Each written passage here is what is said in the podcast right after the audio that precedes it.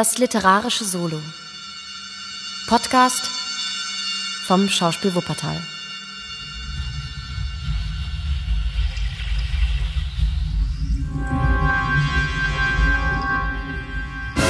Das Tal des Grauens von Arthur Conan Doyle. Erster Teil Der Mord in Burstone.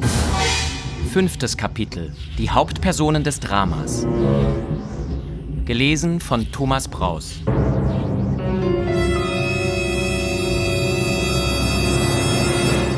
Haben Sie in der Bibliothek alles gesehen, was Sie sehen wollten? fragte White Mason, als wir zum Haus zurückkehrten. Vorläufig, sagte der Inspektor, und Holmes nickte zustimmend. Dann wollen wir uns vielleicht jetzt anhören, was die Leute vom Hause zu sagen haben. Wir können in das Speisezimmer gehen. Ames, am besten fangen wir gleich mit Ihnen an. Also kommen Sie und sagen Sie uns, was Sie wissen. Die Aussage des Dieners war einfach und klar. Er machte den Eindruck vollster Wahrhaftigkeit. Er gab an, fünf Jahre in den Diensten von Mr. Douglas zu sein, und zwar seit dieser nach Burstone kam. Seinen Herrn hielt er für sehr wohlhabend und nahm an, dass er seinen Reichtum in Amerika erworben hatte. Er bezeichnete Mr. Douglas als einen gütigen und nachsichtigen Herrn. Vielleicht sei er nicht ganz das gewesen, woran Ames gewöhnt war, aber, so meinte er, man könne eben nicht alles haben. Niemals habe er irgendwelche Anzeichen von Furcht an Mr. Douglas bemerkt. Im Gegenteil, dieser war der furchtloseste Mensch, dem er je begegnet sei. Dass er die Zugbrücke jeden Abend aufgezogen haben wollte, führte Ames darauf zurück, dass dies der alten Sitte entsprach, die sein Herr aus einer gewissen Liebhaberei heraus beibehalten habe. Mr. Douglas fuhr selten nach London und entfernte sich überhaupt kaum jemals aus dem Bannkreis seiner Besitzung. Am Tag vorher war er indessen nach Tunbridge Wells gefahren, um Einkäufe zu machen. Ames glaubte an jenem Tage bei Mr. Douglas einige Unruhe und Aufregung bemerkt zu haben, da er sich ungeduldig und leicht reizbar gezeigt hatte, was bei ihm durchaus ungewöhnlich war. Er, Ames, sei zur Zeit des Mordes noch nicht zu Bett gewesen, sondern habe sich in der Anrichte, die an der Hinterfront des Hauses lag, aufgehalten und gerade das Silber eingeordnet, als ein ungewöhnlich anhaltendes Klingeln hörbar wurde. Einen Schuss habe er nicht gehört, aber das war nicht zu verwundern, denn die Anrichte und die Küche legen von der Bibliothek ziemlich weit entfernt, durch einige Türen von ihr getrennt. Auch die Haushälterin sei erst durch das scharfe Glockenzeichen aus ihrem Zimmer gerufen worden, sie beide seien zusammen nach vorne geeilt. Als er den Treppenaufgang erreicht habe, sei Mrs. Douglas eben die Treppen heruntergekommen. Nein, sie war keineswegs in Eile und schien nicht im geringsten erregt zu sein. Gerade als sie am Fuße der Treppe angelangt war, sei Mr. Barker aus der Bibliothek herausgestürzt. Dieser habe Mrs. Douglas angehalten und sie gebeten, wieder hinaufzugehen. Um Himmels willen, gehen Sie auf Ihr Zimmer, habe er gerufen. Der arme Jack ist tot. Wir können nicht das Geringste für ihn tun. Um Himmels willen gehen Sie fort. Dies habe Mrs. Douglas nach einiger Überredung getan. Sie habe keinen Schrei ausgestoßen. Frau Allen, die Haushälterin, sei mit ihr hinaufgegangen und bei ihr im Zimmer geblieben. Er, Ames und Mr. Barker seien dann in die Bibliothek gegangen, wo alles ganz genau so gelassen wurde, wie es die Polizei vorfand. Die Kerze brannte zu der Zeit nicht, wohl aber die Lampe. Sie beide hätten aus dem Fenster gesehen, aber die Nacht wäre so dunkel gewesen, dass man nichts wahrnehmen konnte. Danach seien sie wieder zurück zur Halle geeilt und er habe die Zugbrücke heruntergelassen, worauf sich Mr. Barker daran gemacht habe, die Polizei zu verständigen. Dies war im Wesentlichen die Aussage des Dieners. Die von Frau Allen, der Haushälterin, deckte sich im Allgemeinen mit der ihres Kollegen. Ihr Zimmer liege etwas näher nach vorne als die Anrichte, in der Ames beschäftigt war. Sie sei eben daran gewesen, zu Bett zu gehen, als sie durch lautes Klingeln aufgeschreckt wurde. Sie sei etwas schwerhörig und dies sei vielleicht der Grund, weshalb sie keinen Schuss gehört habe. Immerhin liege ihr Zimmer ziemlich weit abseits. Sie glaube sich jedoch an einen Knall erinnern zu können, dachte indessen nur an das Zuschlagen einer Tür. Dies sei auch eine ganze Weile früher gewesen, wenigstens eine halbe Stunde vor dem Glockenzeichen. Als Mr. Ames nach vorne lief, habe sie sich ihm angeschlossen. Sie habe gesehen, wie Mr. Barker, leichenblass, und in höchster Aufregung aus der Bibliothek trat und Mrs. Douglas, die eben die Treppe herunterkam, anhielt. Er habe sie gebeten, zurückzugehen. Die Antwort, die sie ihm gab, habe sie indessen nicht verstehen können. Führen Sie sie hinauf und bleiben Sie bei ihr, habe er zu Frau Allen gesagt. Sie sei daher mit ihrer Herrin in deren Schlafzimmer gegangen und habe versucht, sie zu beruhigen. Mrs. Douglas sei sehr erregt gewesen und habe am ganzen Körper gezittert, jedoch nicht wieder die Absicht geäußert, hinuntergehen zu wollen. Sie habe die ganze Zeit in ihrem Schlafrock am Kamin gesessen, den Kopf in die Hände gestützt. Frau Allen sei fast die ganze Nacht bei ihr gewesen, die anderen Dienstboten seien alle zu Bett gewesen und hätten von dem schrecklichen Vorfall nichts gehört, bis die Polizei anlangte. Sie schliefen in einem Hinterflügel, wo sie selbst der stärkste Lärm, der vom Vorderhause ausging, nicht erreichen könne. Dies war alles, was wir aus der Haushälterin herausbringen konnten. Ein eingehendes Kreuzverhör förderte nichts weiter zutage als Klagen und Ausbrüche des Entsetzens. Auf Frau Allen folgte Mr. Cecil Barker. Er hatte dem, was er der Polizei bereits gesagt hatte, wenig hinzuzufügen. Für seine Person war er überzeugt, dass der Mörder durch das Fenster entkommen sei. Die Blutspuren ließen nach seiner Ansicht über diesen Punkt keinen Zweifel zu. Außerdem habe der Mörder, da die Zugbrücke aufgezogen war, keinen anderen Rückzugsweg gehabt. Er habe keine Ahnung, was aus dem Mann geworden sei und warum er sein Zweirad zurückgelassen habe, wenn es wirklich ihm gehörte. Ein Ertrinken im Festungsgraben sei ausgeschlossen, da er höchstens drei Fuß tief war. Er habe sich eine bestimmte Ansicht von dem Verbrechen gebildet. Douglas sei ein ziemlich verschlossener Mensch gewesen und es habe Kapitel in seinem Leben gegeben, über die er niemals sprach. Douglas sei als junger Mensch von Irland nach Amerika ausgewandert, wo es ihm recht gut gegangen sei. Sie hätten sich in Kalifornien kennengelernt und seien Partner einer ergiebigen Goldschürfung, die bei einem Ort namens Benito Canyon lag, geworden. Sie hätten beide sehr viel Geld verdient. Trotzdem habe Douglas seinen Anteil plötzlich verkauft und sei nach England abgereist. Douglas sei damals Witwer gewesen. Als später auch Barker seinen Besitz liquidierte, um sich in London niederzulassen, hätten sie beide ihre engen Beziehungen zueinander wieder aufgenommen. Er habe von Douglas den Eindruck empfangen, dass sich dieser bewusst war, in einer Gefahr zu schweben und habe stets angenommen, dass dessen plötzliche Abreise aus Kalifornien sowie der Umstand, dass er sich in einer derart abgeschiedenen Gegend niederließ, mit dieser Gefahr in Zusammenhang stehe. Er, Barker, vermute, dass irgendein Geheimbund gefährlicher Art Douglas nachspüre und ihn nicht zur Ruhe kommen ließ.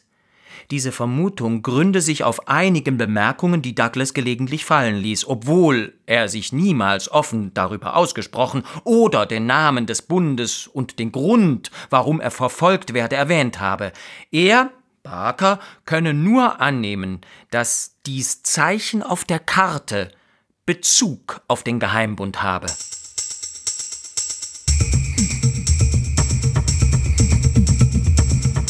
Wie lange waren Sie mit Douglas zusammen in Kalifornien? fragte Inspektor MacDonald. Im ganzen fünf Jahre. Er war damals Junggeselle, sagten Sie. Nein, Witwer. Haben Sie jemals gehört, woher seine erste Frau stammte? Nein, ich erinnere mich nur, dass er sagte, sie sei schwedischer Herkunft. Auch habe ich ihr Bild gesehen, sie war ungewöhnlich schön. Sie starb an Typhus ein Jahr bevor ich ihn kennenlernte. Können Sie seine Vergangenheit mit irgendeinem bestimmten Teil Amerikas in Verbindung bringen? Ich hörte ihn manchmal von Chicago sprechen, eine Stadt, die er sehr gut kannte und wo er, wie er sagte, gearbeitet hatte. Dann erwähnte er öfter die Eisen- und Kohlengebiete. Er ist seinerzeit weit herumgekommen. Beschäftigte er sich mit Politik und war der Geheimbund vielleicht politischer Natur? Nein, er hatte nicht das geringste Interesse für Politik. Halten Sie dafür, dass es vielleicht eine Verbrecherbande war? Das kann ich nicht glauben, denn einen ehrlicheren Menschen als ihn habe ich niemals kennengelernt. Gab es irgendetwas in seiner Lebensweise in Kalifornien, das sie zu ihren Vermutungen anregte? Er hielt sich meistens ganz für sich und blieb stets bei der Arbeit im Bergwerk. Die Gesellschaft anderer Leute mied er nach Möglichkeit. Das hat mich dazu geführt anzunehmen, dass er sich verfolgt wusste. Seine plötzliche Abreise nach Europa fasste ich als eine klare Bestätigung dieser Ansicht auf. Ich vermute, dass er von irgendeiner Seite gewarnt worden war. Er war noch keine Woche fort, als etwa ein halbes Dutzend Männer Nachforschungen nach ihm anstellte. Welcher Art waren diese Leute? Nun, ich möchte sagen, eine recht gefährlich aussehende Bande. Sie kamen zu unserer Schürfung und wollten wissen, wo er sei. Ich sagte ihnen, dass er nach Europa abgereist sei und dass ich nichts Näheres über seinen Aufenthalt wisse. Sie wollten nichts Gutes von ihm, darüber kann kein Zweifel bestehen. Waren diese Leute Amerikaner? Kalifornier? Amerikaner waren sie sicher, ob Kalifornier, das weiß ich nicht. Jedenfalls waren es keine Goldgräber. Ich konnte mir kein Bild aus den Leuten machen und war froh, als sie mir den Rücken kehrten. Das war vor sechs Jahren? Eher schon sieben. Da sie also fünf Jahre mit ihm in Kalifornien waren, so musste die Geschichte, um die es sich handelte, mindestens elf Jahre zurückliegen. So ist es. Das muss eine ernste Fehde sein, die so lange aufrechterhalten wird. Um eine Kleinigkeit kann es sich hierbei nicht gehandelt haben. Nach meiner Vermutung hat sie sein ganzes Leben verdüstert. Er war niemals völlig unbefangen. Aber wenn ein Mensch weiß, dass er sich in Gefahr befindet und diese Gefahr kennt, würden Sie da nicht denken, dass er den Schutz der Behörden in Anspruch nehmen würde? Vielleicht war es eine Art Gefahr, gegen die ihn auch die Behörden nicht schützen konnten. Etwas möchte ich Ihnen noch sagen. Er war stets bewaffnet. Der Revolver verließ niemals seine Tasche. Das Unglück wollte es, dass er gerade im Schlafanzug war, als der Mord geschah. Offenbar hielt er sich für sicher, während die Zugbrücke aufgezogen war. Ich möchte die Daten, die Sie uns gegeben haben, etwas genauer präzisiert wissen, sagte MacDonald. Es ist nun mehr als sechs Jahre her, seit Douglas Kalifornien verließ. Sie folgten ihm das Jahr darauf. So war es. Holmes beteiligte sich nicht weiter an der Fragestellung, worauf Barker, der jeden von uns ostentativ mit einem Ausdruck ansah, in dem ich etwas wie Trotz zu lesen glaubte, sich umwandte und das Zimmer verließ. Inspektor MacDonald hatte Mrs. Douglas ein paar Zeilen geschickt, dass er sich erlauben würde, sie in ihrem Zimmer aufzusuchen, aber sie hatte geantwortet, dass sie zu uns in das Speisezimmer herunterkommen werde. Als sie eintrat, gewahrte ich eine hochgewachsene, schöne Frau von ungefähr dreißig Jahren, zurückhaltend und ungewöhnlich beherrscht. Ganz etwas anderes als die tragische und niedergebrochene Erscheinung, die ich erwartet hatte. Ihr Gesicht war wohl blass und trug den müden Ausdruck eines Menschen, der einen großen Schreck ausgestanden hat, aber sie gab sich gefasst, und ihre schön geformte Hand, die sie auf dem Rand des Tisches ruhen ließ, während sie mit uns sprach, war so ruhig wie meine eigene. Ihre traurigen, flehenden Augen wanderten von einem zum andern mit einer stummen Frage, die ganz unvermittelt in Worte ausbrach. Haben Sie irgendetwas herausgefunden? fragte sie. War es nur Einbildung, dass ich aus dieser Frage eher einen Unterton von Furcht als von Hoffnung herauszuhören glaubte? Wir haben alles getan, was uns geboten schien, Mrs. Douglas, sagte der Inspektor, und Sie können überzeugt sein, dass nichts verabsäumt wird. Sparen Sie nicht mit Geld, sprach sie mit monotoner, dumpfer Stimme. Es ist mein Wunsch, dass jeder mögliche Versuch gemacht wird. Vielleicht können Sie uns einiges erzählen, das etwas Licht auf die Sache wirft. Ich fürchte nein, aber was ich weiß, steht zu Ihrer Verfügung.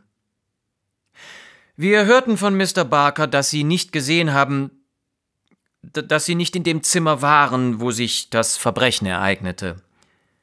Nein. Er veranlasste mich, auf der Treppe wieder umzukehren und in mein Zimmer zurückzukehren. Das wissen wir. Sie haben also den Schuss gehört und sind darauf sogleich hinuntergegangen. Jawohl. Ich warf nur einen Schlafrock über und kam dann herunter. Wie lange hat es gedauert, bis Sie Mr. Barker nach dem Schuss unten an der Treppe trafen? Höchstens ein paar Minuten. Es ist schwer, in solchen Augenblicken eine Zeitspanne zu fixieren. Er bat mich, nicht weiterzugehen und versicherte mir, dass ich nichts tun könne. Dann kam Frau Allen, die Haushälterin, und führte mich hinauf. All dies erschien mir wie ein entsetzlicher Traum. Können Sie uns sagen, wie lange wohl Ihr Gatte unten war, bevor Sie den Schuss hörten? Nein, das kann ich nicht. Er war in seinem Ankleidezimmer und ich hörte ihn nicht, als er dies verließ. Er machte jede Nacht vor dem Schlafengehen eine Runde durch das Haus, denn er war wegen der Feuersgefahr besorgt. Das ist das Einzige, worüber ich ihn je besorgt gesehen habe. Über diesen Punkt möchten wir gerade mit Ihnen sprechen. Sie haben Ihren Gatten in England kennengelernt, nicht wahr? Jawohl, wir sind nun fünf Jahre verheiratet. Haben Sie ihn jemals über etwas reden hören, das in Amerika geschehen ist und für ihn Gefahr bedeuten konnte? Mrs. Douglas dachte eine Weile lang angestrengt nach, bevor sie antwortete. Ja, sagte sie endlich. Ich habe immer vermutet, dass er sich in Gefahr befinde, aber er wollte niemals mit mir darüber sprechen, nicht etwa aus Mangel an Vertrauen, denn zwischen uns bestanden die innigsten und vertrauensvollsten Beziehungen, aber offenbar, weil er mir Sorge ersparen wollte, er wusste, dass ich darüber nachgrübeln würde, und darum sagte er lieber gar nichts. Was haben Sie denn für Anhaltspunkte dafür? Ihr Gesicht erhellte sich in einem blitzartigen Lächeln. Können Sie sich vorstellen, dass ein Ehemann, der ein Geheimnis mit sich herumträgt, dieses vor der Frau, die ihn liebt, gänzlich verbergen könne? Ich wusste davon aus vielen Dingen, so zum Beispiel, weil er sich stets weigerte, über bestimmte Episoden seines Lebens in Amerika zu sprechen. Ich wusste es aus verschiedenen Vorsichtsmaßregeln, die er ergriff, aus Bemerkungen, die er gelegentlich fallen ließ. Ich wusste es aus der Art und Weise, wie er unerwartet Fremde ansah. Ich war mir stets vollkommen darüber klar, dass er mächtige Feinde hatte, dass er sich vor deren Nachstellungen nicht sicher fühlte und vor ihnen stets auf der Hut war. Ich war dessen so sicher, dass ich mich während der ganzen Jahre immer in höchster Aufregung befand, wenn er einmal länger als gewöhnlich ausblieb. Darf ich fragen, welche Worte es waren, die besonders Ihre Aufmerksamkeit erregten? Das Tal des Grauens, antwortete sie. Das war der Ausdruck, den er gebrauchte, als ich ihn auszufragen begann. Ich war im Tal des Grauens und bin noch immer nicht heraus. Werden wir jemals dem Tal des Grauens entrinnen können? fragte ich ihn manchmal, als ich ihn ernster als gewöhnlich sah. Ich glaube manchmal, dass es uns niemals gelingen wird, antwortete er. Sie haben ihn doch sicher gefragt, was er mit dem Tal des Grauens meine. Das habe ich. Aber sein Gesicht wurde dabei düster und er schüttelte nur den Kopf. Es ist schlimm genug, wenn einer von uns beiden in dessen Schatten leben muss, sagte er. Wolle Gott, dass er niemals auf dich fallen möge. Es war ein wirkliches Tal, in dem er damals lebte und in dem sich irgendetwas Schreckliches zugetragen hatte, das weiß ich, aber Mehr kann ich Ihnen darüber nicht sagen. Namen hat er wohl niemals genannt. Doch. Nach seinem Sturz bei der Fuchsjagd vor etwa drei Jahren lag er einige Tage mit Fieber im Bett. Ich erinnere mich noch deutlich, dass er in seinem Fieberwahn einen Namen ständig auf den Lippen führte, den er mit Zorn und in einer Art von Schrecken aussprach. McGinty war dieser Name. Logenmeister McGinty. Ich fragte ihn, nachdem er sich wieder erholt hatte, wer dieser Logenmeister McGinty sei und von welcher Loge er Meister sei. Sei froh, dass er nicht mein Meister ist, antwortete er mit einem Lachen. Das war alles, was ich aus ihm herauszubringen vermochte. Zweifellos besteht ein Zusammenhang zwischen dem Logenmeister McGinty und dem Tal des Grauens. Und noch eins, sagte Inspektor MacDonald. Sie machten die Bekanntschaft von Mr. Douglas in einer Londoner Pension und haben sich auch dort mit ihm verlobt. Lag in dieser Verbindung Romantik, etwas Geheimnisvolles und Ungewöhnliches? Romantik wohl. Romantik liegt immer in einer Liebesheirat. Aber es gab nichts Geheimnisvolles und Ungewöhnliches. Er hatte keine Nebenbuhler? Nein. Ich war vollkommen frei. Sie haben ohne Zweifel gehört, dass man ihm den Ehering abgenommen hat. Gibt Ihnen dies irgendwie zu denken? Angenommen, dass ein alter Feind ihn aufgespürt und getötet hat, welchen Grund konnte er haben, ihm den Trauring wegzunehmen? Ich hätte schwören können, dass bei dieser Frage die kaum merkliche Spur eines Lächelns um ihre Lippen spielte. Das kann ich nicht sagen, antwortete sie. Sicherlich ist es eine höchst merkwürdige Sache. Nun also, wir wollen Sie nicht länger bemühen. Es tut uns außerordentlich leid, dass wir Sie in Ihrer ungewöhnlichen Lage belästigen mussten, sagte der Inspektor. Es mögen vielleicht noch verschiedene Fragen auftauchen, auf die wir zu geeigneter Zeit zurückkommen werden. Als sie sich erhob, glaubte ich aufs neue jenen blitzartig fragenden Blick zu sehen, den sie uns bei ihrem Eintritt ins Zimmer zugeworfen hatte, etwa wie welchen Eindruck hat meine Aussage auf euch gemacht? So deutlich war das, dass sie diese Frage ebenso gut hätte aussprechen können. Mit einer Neigung ihres Kopfes schwebte sie aus dem Zimmer. Eine schöne Frau, eine auffallend schöne Frau, sagte MacDonald nachdenklich, nachdem sie die Tür hinter sich geschlossen hatte. Dieser Barker ist zweifellos sehr oft hier gewesen. Er ist ein Mensch, den viele Frauen sicherlich anziehend finden.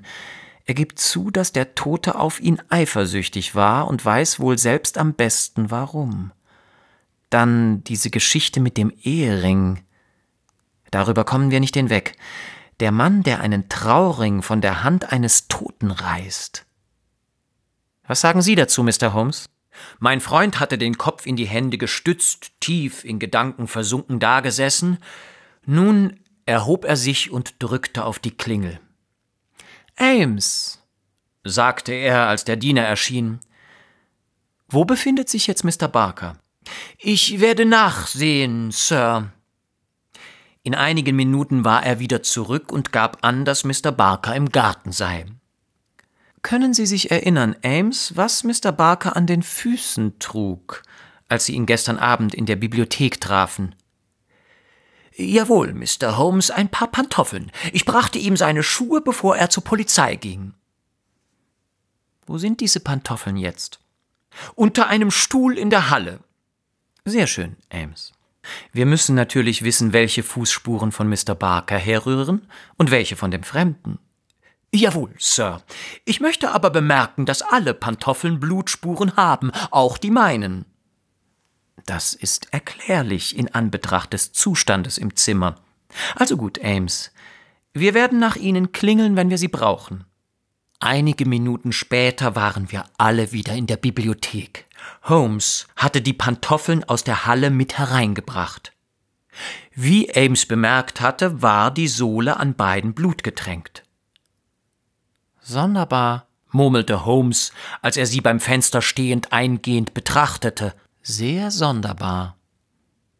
Indem er sich mit einer seiner charakteristischen, schnellen, fast katzenartigen Bewegungen bückte, legte er die Pantoffeln auf die Blutspur auf dem Fensterbrett. Die beiden deckten sich genau. Lächelnd blickte er seine Kollegen an. Der Inspektor war vor Aufregung wie umgewandelt. Mensch, rief er, kein Zweifel, Barker hat die Blutspuren am Fenster selber gemacht. Sie sind viel breiter als die von den Schuhen. Sie sagten früher, dass es ein Blattfuß gewesen sein müsse. Hier haben wir die Erklärung. Was steckt dahinter, Mr. Holmes? Was steckt dahinter? Jawohl. Was steckt dahinter? antwortete mein Freund nachdenklich. White Mason gluckste fröhlich und rieb sich die fetten Hände in höchster beruflicher Befriedigung.